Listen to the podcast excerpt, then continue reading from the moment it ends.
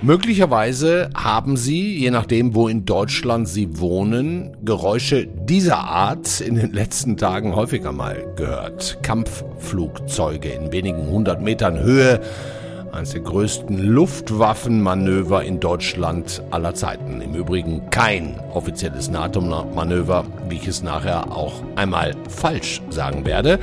Aber die NATO ist dennoch heute ein großes Thema bei uns, denn hinter den Kulissen wird gerade schwer gearbeitet und Politik gemacht. Die große Frage, was kann man der Ukraine, wenn man sie schon nicht schnell aufnimmt, denn weiteres bieten? An Sicherheitsgarantien bieten und vielleicht auch an neuen Konstrukten. Das wird spannend, kann ich Ihnen schon versprechen. So, darüber und über die neue deutsche Sicherheitsstrategie, die gestern vorgestellt wurde, reden wir heute mit dem Politikwissenschaftler Frank Sauer und dem ehemaligen deutschen General Hans-Lothar Domröse, damit dann auch die ukrainische Gegenoffensive ein Thema. Herzlich willkommen also beim FAZ-Podcast für Deutschland. Wir haben heute den 15. Juni.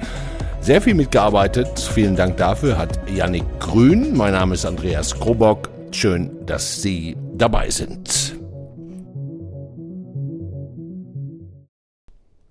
Wir starten heute in unserem Militärupdate mal nicht mit den Ereignissen in der Ukraine, sondern erstmal mit der gestern vorgestellten nationalen Sicherheitsstrategie. Deutschland hat zum ersten Mal das gemacht, was andere Länder auf der Welt längst tun, eine Strategie entwickeln und auch vorlegen, ja, die dann im Grunde auf die vom Kanzler so benannte Zeitenwende irgendwie reagiert. Das Bundeskabinett hat heute eine ungewöhnliche und auch wichtige Entscheidung getroffen. Zum ersten Mal in der Geschichte unseres Landes haben wir eine nationale Sicherheitsstrategie für die Bundesrepublik Deutschland erarbeitet. Seit gestern liegt das Papier vor und darüber reden wir zuerst mit unserem ersten Gast, dem Sicherheitsexperten Frank Sauer von der Bundeswehr-Uni in München. Sie kennen ihn nicht nur als regelmäßigen Gast hier, sondern wahrscheinlich auch als Mitgastgeber des wirklich sehr guten Podcasts Sicherheitshalber. Wir kennen uns schon eine Weile und duzen uns. Deswegen freut mich sehr. Hallo Frank. Hallo Andreas. Ja, hat ganz schön lange gedauert, bis diese Sicherheitsstrategie gekommen ist. Sollte schon viel früher sein. Warum glaubst du, hat das so lange gedauert? Naja, man merkt schon, dass da eben äh, nicht nur äh, zahlreiche Ministerien, sondern eben auch drei verschiedene Parteien äh, dran gearbeitet haben. Die Ecken sind sehr stark abgeschliffen. Ähm, und das ist im Grunde auch eine der äh, Kritiken äh, gegenüber diesem Dokument, dass sie, dass es eben äh, eine Zustandsbeschreibung enthält, den Status quo skizziert und darüber hinausgehend äh, sich in diversen Absichtsbekundungen eben ähm, äh, verliert, mhm. aber nirgends konkret drin steht, was denn jetzt die Instrumente und Mittel sind, äh, die man eben, um diese Absichten äh, auch zu erreichen, ähm, ja, zu implementieren gedenkt.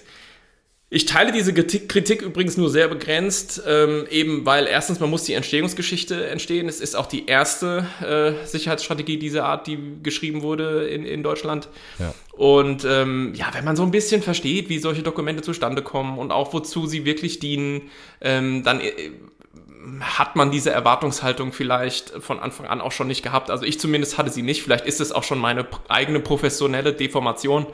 Aber ähm, natürlich äh, steht auch in dieser Strategie selber nochmal drin, dass mindestens, ich habe sie nicht gezählt, aber ich habe so beim einfachen Durchlesen schon irgendwie sechs oder sieben Stück entdeckt. Einfach werden weitere Strategien angekündigt. Ja, also zu China gibt es eine extra Strategie, ja, zum ja. Wasserstoffimport, zum Weltraum und so weiter. Ja, also wir werden in Strategien ertrinken in den nächsten paar Jahren. Und du wirst noch weiter professionell deformiert, hast du schön gesagt.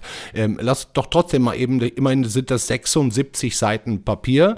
Ähm, vielleicht schaffen wir es mal, das Wesentliche rauszuarbeiten. Der Titel finde ich schon, äh, ja, der lautet Integrierte Sicherheit für Deutschland. Puh, klingt jetzt für mich nicht besonders spektakulär, aber äh, klingt es für dich sinnvoll? Also was steckt dahinter?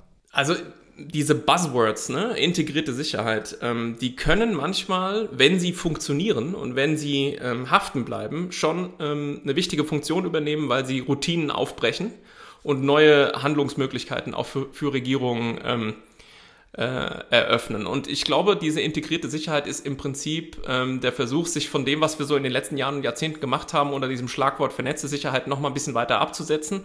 Und dass es in sich schlüssig ist, will ich absolut nicht in Abrede stellen. Also ich meine, wir wissen, dass äh, sozusagen Sicherheit nicht nur alleine von Militär und Diplomatie äh, gekennzeichnet ist, sondern dass eben solche Dinge wie Klima, wie bedrohte Lieferketten, wie hybride Bedrohungen, wie Desinformation, Angriffe auf kritische Infrastrukturen und so weiter, alle auch eine Rolle spielen äh, für, für Sicherheit in Deutschland. Und deswegen steht auf dem Deckblatt vorne ja schon drauf, wehrhaft, resilient, nachhaltig. Mhm. Und genau diesen Dreiklang geht diese ganze Strategie auf diesen 76 Seiten auch durch und sagt, okay, was müssen wir machen für die Wehrhaftigkeit?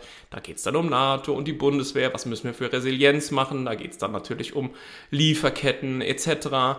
Ähm, und dann geht es um Nachhaltigkeit. Da geht es dann um die Frage, wie stellen wir uns auf mit Blick auf Klima äh, und, und dergleichen. Und äh, mein, mein wesentlicher Kritikpunkt eigentlich ist, we ist weniger der, dass es äh, nicht konkret genug ist mit Blick auf bestimmte Instrumente, sondern dass man eben versucht, und da sieht man also eindeutig äh, die Handschrift der FDP, äh, das Ganze kostenneutral zu machen. Ja, ja. Und da haben dann doch eigentlich alle ihre Zweifel, ob sowas möglich ist. Weil ob wir ähm, die dringend notwendige Erhöhung unserer Sicherheit und Dekarbonisierung irgendwie gleichzeitig machen können, und das auch noch zum Nulltarif, also das glaube ich nicht. Ähm, ich glaube, es ist klar, dass das 21. Jahrhundert teuer wird. Die Frage ist halt nur, wer wann wie viel bezahlen muss.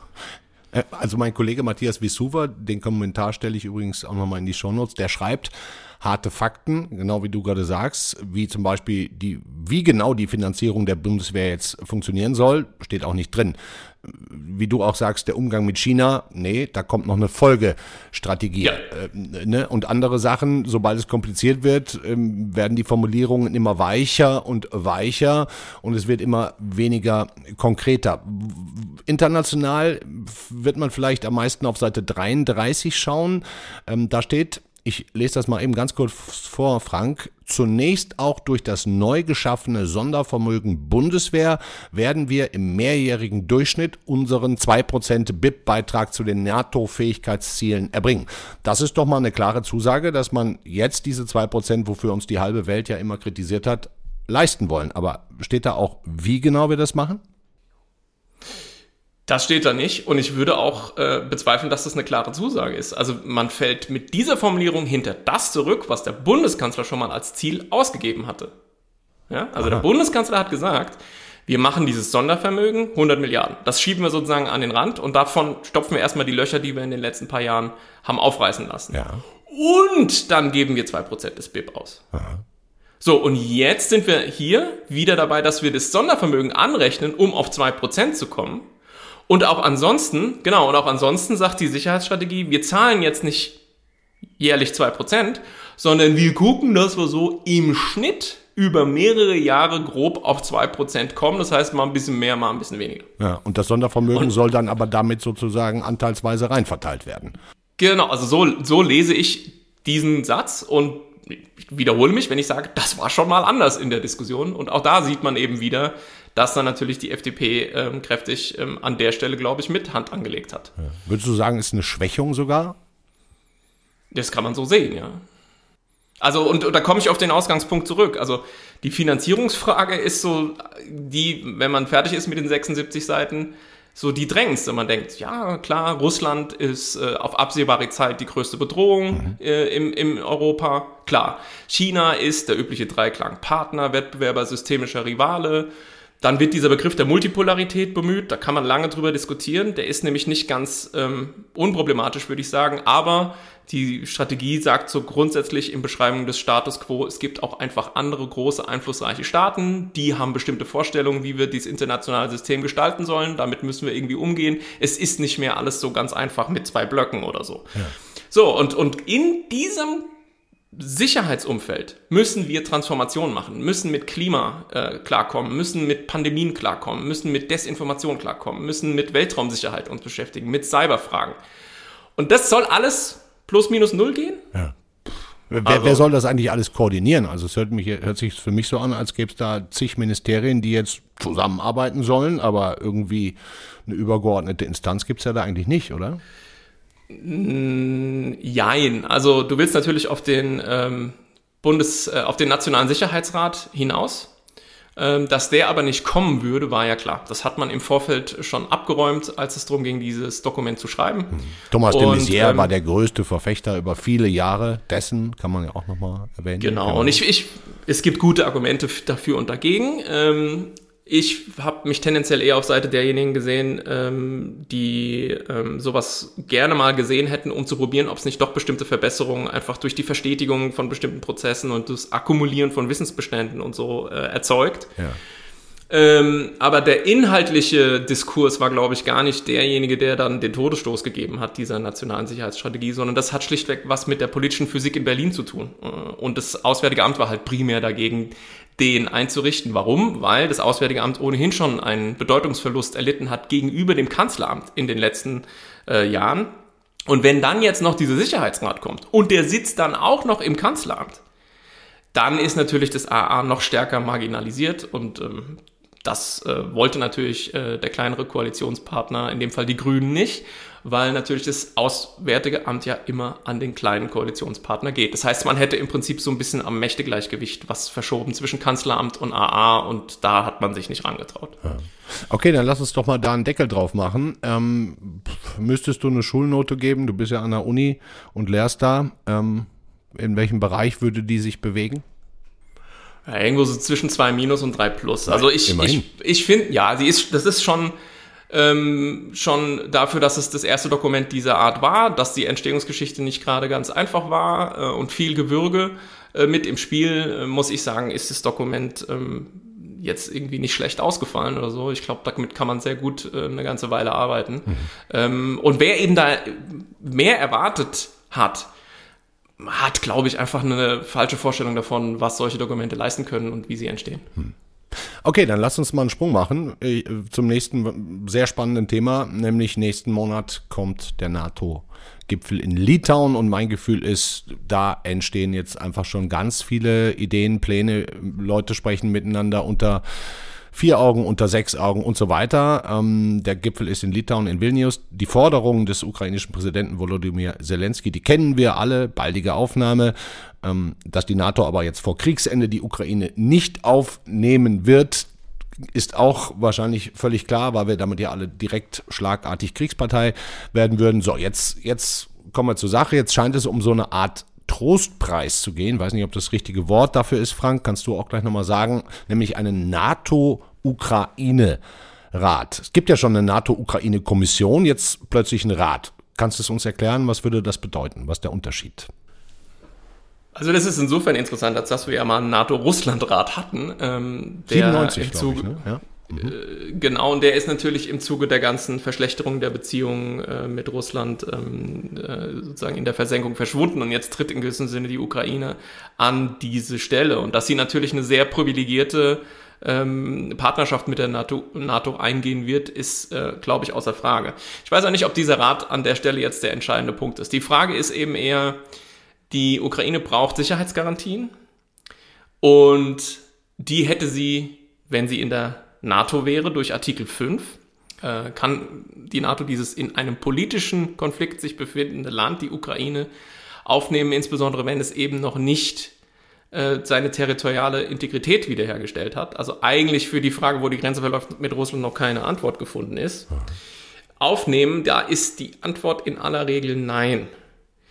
Kann man der Ukraine etwas anderes, sehr, sehr Starkes anbieten an äh, Zusagen und Garantien? was das funktionale Äquivalent quasi wäre zu einer NATO-Mitgliedschaft, ja. da machen eben viele ein Fragezeichen dran. Und jetzt ist halt die Frage, wie man dieses Dilemma irgendwie auflöst. Und ähm, das ist jetzt reine Spekulation, aber ich glaube, da wird, ähm, und das hattest du auch erwähnt, es wird gerade hinter den Kulissen findet viel statt. Ja, man kriegt das so mit. Ab und an hört man so Geräusche. Und ich glaube, ähm, dass man sich auf irgendwas versuchen wird zu verständigen, was es eben bisher noch nicht gab. Irgendeine neue politische, allianzpolitische Konstruktion. So. Wie die dann heißt mal, und was, was die genau umfasst. Eine neue allianzpolitische Konstruktion. Ja, also man wird irgendwie wird man mit der Ukraine und der NATO was bauen, was es vermutlich so noch nicht gab. Das ist, also das sage ich jetzt mal wirklich offen dazu, das ist so reine Spekulation, das ist irgendwie so mein Bauchgefühl. Wer glaubst du Aber, treibt das am meisten voran? Die Polen, ja, weiß man, Macron genau. ist auch mit dahinterher.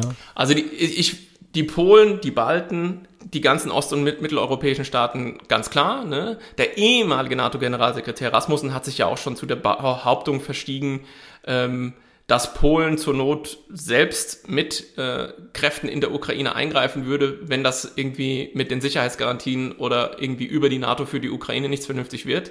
Also da ist schon gewaltig Druck auf den Kessel. Ja. Und auf der Gegenseite eben insbesondere Biden, aber auch die deutsche Regierung, die sagen, mal langsam mit diesem NATO-Beitritt, ja? Und jetzt ist halt die Frage, wie man das ausgleicht. Und ähm, na klar kann man sich halt irgendwie so Fast-Track-Ideen überlegen, dass man sagt, okay, wir nehmen die auf und machen das irgendwie schneller als sonst und ne, kürzen so ein bisschen ab oder aber es bleibt eben das grundlegende Problem, will die NATO, würde die NATO ein Land ähm, integrieren, was einen ungeklärten Territorialstreit hat. Und da ist die Antwort aus meiner Sicht ziemlich deutlich weiterhin nein. Und deswegen, was wird man da bauen, was so NATO-Light ist vielleicht für die Ukraine?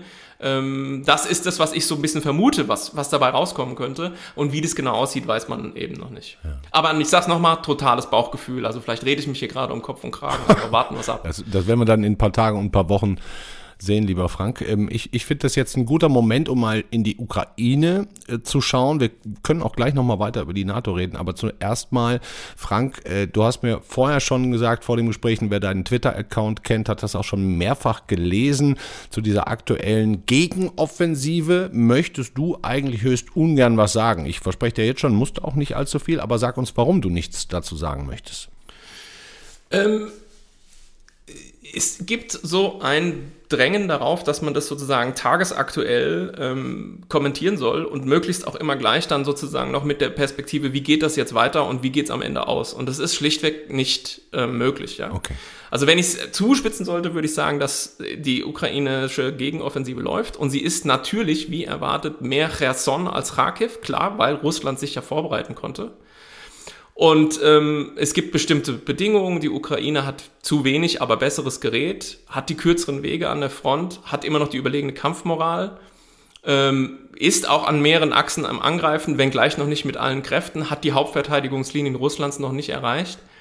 Ähm, und befreit also quasi jeden Tag Territorium, verliert aber natürlich auch, haben wir gesehen, die Leos und die Bradleys die bei Tokmak, ähm, ja. genau, Material.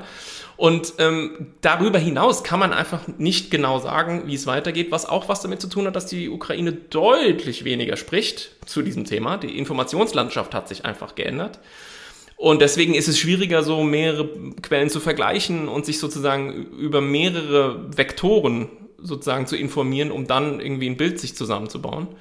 Und dann ist es halt auch schwierig, ähm, dass man nur mit so ein paar Bildern und ein bisschen Geolokation und ein paar Videos, wo wird eine Flagge aufgepflanzt oder wo liegen zerstörte Fahrzeuge, ähm, ohne Kenntnis der Planung auf ukrainischer Seite, der Details an der Front und der Topografie, ja. ähm, kann man halt nicht sagen, so, das geht jetzt in den fünf, nächsten fünf Tagen so weiter und dann stehen die dann da und so. Also das gibt, mag Leute geben, die, die sich sozusagen ähm, einbilden vielleicht oder die sich zutrauen, das zu können.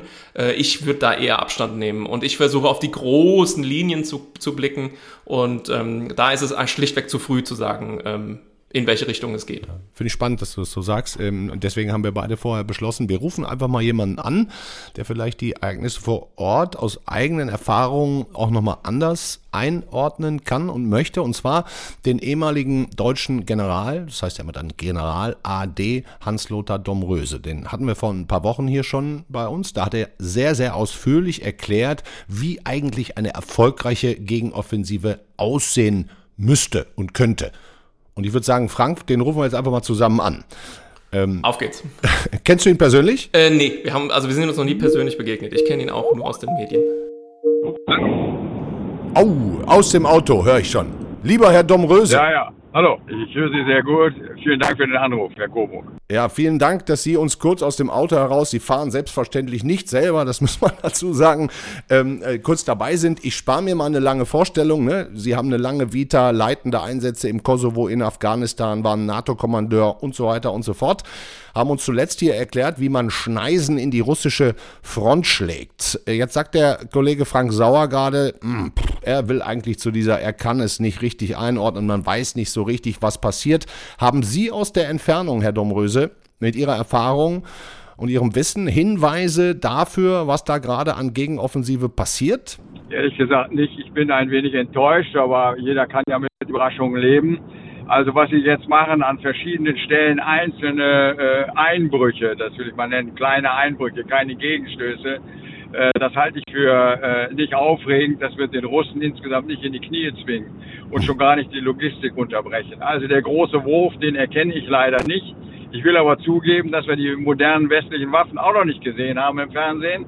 Und da ich nicht vor Ort bin, äh, kann es ja sein, dass sie Lücken suchen.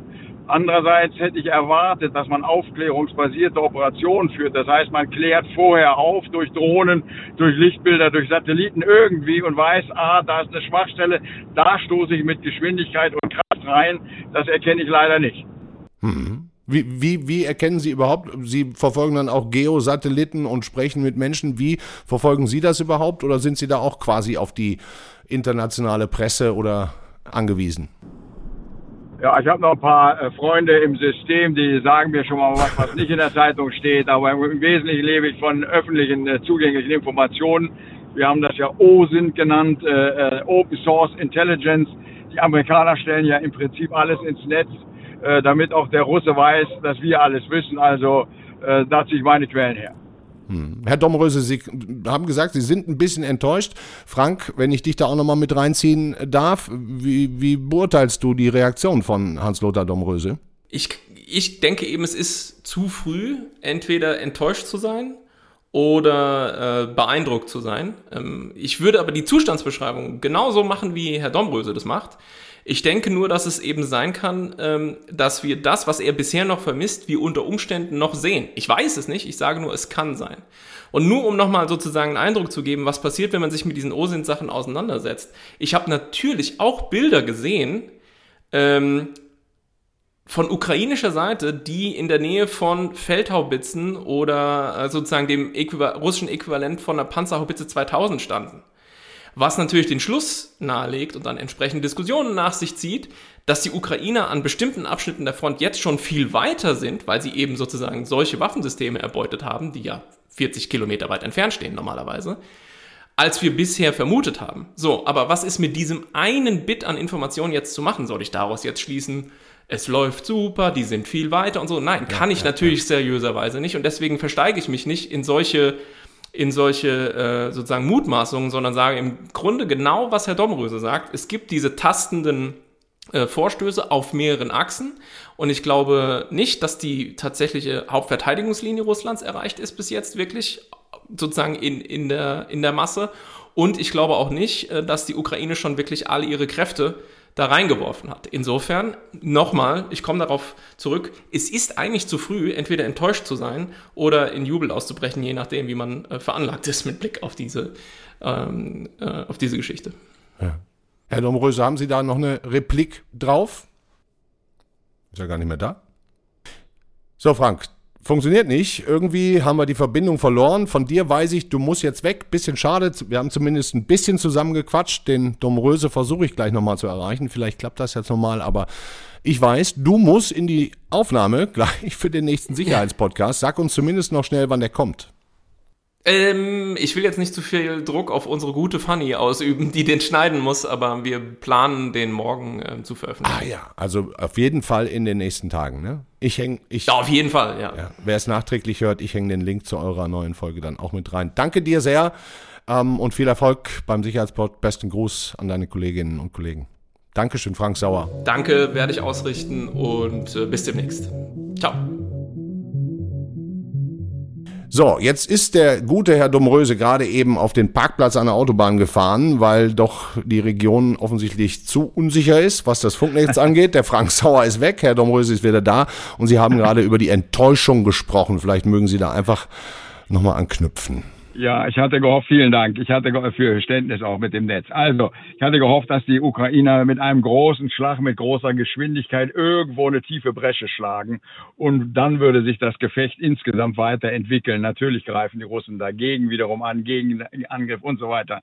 Was wir jetzt sehen, sind an diesen einzelnen Stellen, das ist, äh, das ist sicherlich gut, das ist auch tüchtig, das gibt Verluste auf beiden Seiten, aber das äh, ist nicht erkennbar der große äh, äh Erfolg. Das meine ich mit Enttäuschung. Natürlich ist es jung und es geht weiter, aber beide Seiten haben ja offensichtlich Materialschwierigkeiten, Munition und Fahrzeuge und damit muss man sich einteilen. Ja. Also wenn ich jetzt die internationale Presse lese, äh, keiner weiß genaues nichts, aber es heißt hier und da, die Ukraine habe bisher höchstens ein Viertel ihrer Truppen überhaupt in diese Offensive geschickt. Das hieß ja dann auch schon, da wäre noch deutlich mehr möglich. Ne? Ja, das ist richtig. Die haben etwa drei Westbrigaden, wenn man so will, von der Ausrüstung her. Was sie natürlich nicht haben, ist starke Luftstreitkräfte. Wir sehen das ja in Deutschland gerade bei Air Defender, was äh, Air Power darstellt. Das scheinbar fehlt, um den Schwung aufzunehmen. Aber natürlich ist noch was im Hinterhalt. Aber wo sie auch wissen, sie haben eigentlich nur diesen einen Schuss, nicht? Danach haben sie nämlich nichts mehr. Also da sind Sie sich relativ sicher. Der Kollege Frank Sauer sagte gerade noch, man sollte vielleicht nicht zu früh zu viel erwarten. Bei Ihnen scheint doch mehr Zeitdruck im Kessel zu sitzen in Ihrer Analyse. Ja, weil, das Material zu Ende geht. Das Material bei uns und der äh, Verteidigungsminister Pistorius hat ja auch sehr deutlich gemacht, dass wir auch Grenzen haben. Er hat gesagt, wir, wir können nicht jedes abgeschossene Teil ersetzen. Wir schicken für Leopard jetzt Leopard 1, die alten Industriedinger. Die sind natürlich gut. Aber das dauert eine Zeit lang. Also bis Weihnachten sagt er, werden wir da mehr liefern können. Also ich will nur sagen, äh, das Material äh, geht zu Ende. Eigenes Material sowieso, also ukrainisches Material, was ja russisches Material ist. Und der Westen kann äh, nicht sich völlig blank ziehen. Ich will damit sagen, Material spielt eine große Rolle und deswegen setze ich so viel Erwartungen in, den, in die sogenannte Gegenoffensive, denn wenn die komplett sich verplempert, dann gibt es sozusagen ein Minimum an Waffen äh, und keine große Verhandlungsmöglichkeit. Sie müssen ja irgendwas Militäres schaffen, um zu verhandeln. Sonst bleibt das ewig so. Sie haben gerade Pistorius angesprochen. In Brüssel treffen sich ja heute die Verteidigungsminister der NATO-Staaten. Da geht es dann wohl konkret um weitere ähm, Militärhilfen. Was brauchen die denn jetzt am meisten gerade? Material sehen wir in Bildern, geht kaputt, Munition wird immer weniger. Was würden Sie sagen, ist da jetzt der nächste Unterstützungsschritt? Wir können durchaus über Flugzeuge nochmal reden, denn äh, es ist ja angesprochen worden, da gibt es die Koalition der F-16 Familien. Das ist ein amerikanisches Flugzeug, sehr tüchtig. Da will man mit der Ausbildung anfangen. Man sagt, die Umschulung, die Umschulung, äh, nicht Ausbildung, die Umschulung ukrainischer Piloten dauert vier Monate. Das hat begonnen mit Holland äh, äh, und andere machen mit. Also da könnte im Oktober was kommen. Da wird man sicherlich drüber sprechen. Man wird politisch drüber sprechen, diesen äh, Ukraine-NATO-Rat. Äh, sowas ähnliches hatten wir ja mit Russland, Russland, äh, NATO-Rat, Ukraine, NATO-Rat, also eine Nähe, nicht Aufnahme, Munition, Munition, Munition. Äh, und äh, natürlich wird die Frage kommen, weitreichende Drohnen und weitreichende Artilleriesysteme, so dass sie bis auf die Krim schießen können. Ja, ja. Und dann geht es darum, wie Sie das ja hier, diese Sendung hänge ich auch gerne nochmal in die Shownotes, wer das nicht gehört hat, dann geht es darum, ähm, in diese so lange, ja, über 1000 Kilometer lange Frontlinie einen Keil zu schlagen und da ja. reinzustechen und dann damit die Russen auch einzukesseln. Ne? Das muss sozusagen der Plan ja, sein. Einkesseln äh, ja, Einkesseln weiß ich nicht genau, aber zumindest die Zufuhr zur Krim zu unter, äh, unterbinden. Quasi diesen langen Regenwurm zu durchschneiden oder fast zu durchschneiden, so dass man äh, nicht von Russland ungestraft auf die Krim fahren kann. Also die Versorgung zur Krim abschneiden. Das ist, glaube ich, das Ziel. Und damit dann mittelfristig zu sagen, wenn da die Versorgung abgeschnitten ist, dann müssen die ja irgendwann verhandeln, weil sonst äh, hast du keine Munition und nichts mehr zu essen und keine Sanität. Das ist vielleicht die Idee. Also die, diese Ab äh, Abschneiden dieses äh, 1300 äh, langen äh, Schlauches muss gelingen, irgendwo abzudrehen und zuzumachen. Hm. Vielen Dank schon mal fürs, äh, für die wieder mal spannenden Ausführungen. Eine letzte Frage hätte ich noch, weil wir gerade in Deutschland das, ich glaube, größte NATO-Manöver aller Zeiten haben. In vielen Gebieten bekommt man das gar nicht so mit. Ehrlicherweise hier in Frankfurt, wir haben noch nichts gesehen und äh, noch nichts gehört. Sie waren ja jetzt auch äh, sehr ranghoher NATO-Kommandeur. Ähm, welche Bedeutung hat das aus Ihrer Sicht, dieses NATO-Manöver hier in Deutschland? Gerade? Ja, damit muss ich mit auch wieder mit einer Enttäuschung beginnen, Herr Coburg. Denn es ist kein NATO-Manöver. Es ist eine, die deutsche Luftwaffe äh, übt äh, luftwaffenspezifische Aufgaben, Verteidigung, Rostock zum Beispiel, Verteidigung des Bündnisgebietes mit anderen Luftwaffen. Also 24 andere Nationen sind dabei, einschließlich Japan und weiß ich, wer dabei ist. Das ist eine gute Sache. Eine NATO-Übung hat immer alle Teilstreitkräfte, sozusagen vom Satelliten bis zum U-Boot. Das hat er nicht. Also er trainiert nur die Luftwaffenkräfte unter nationaler Führung. Äh, Landes- und Bündnisverteidigung würde gleichwohl unter NATO-Führung sein und dafür gibt es die großen Joint Exercises. Also, ich will das nicht gering reden. Es ist keine NATO-Übung, es ist eine tolle große Übung. Man muss sich erstmal selbst äh, trainieren. Und wenn Sie das vergleichen wollen, wenn Sie damit einverstanden sind mit dem Orchester, das ist jetzt die, die, die Solo-Gitarre, die er spielt, oder die erste Geige, die Luftwaffe. Aber es kommen ja die anderen Instrumente dazu.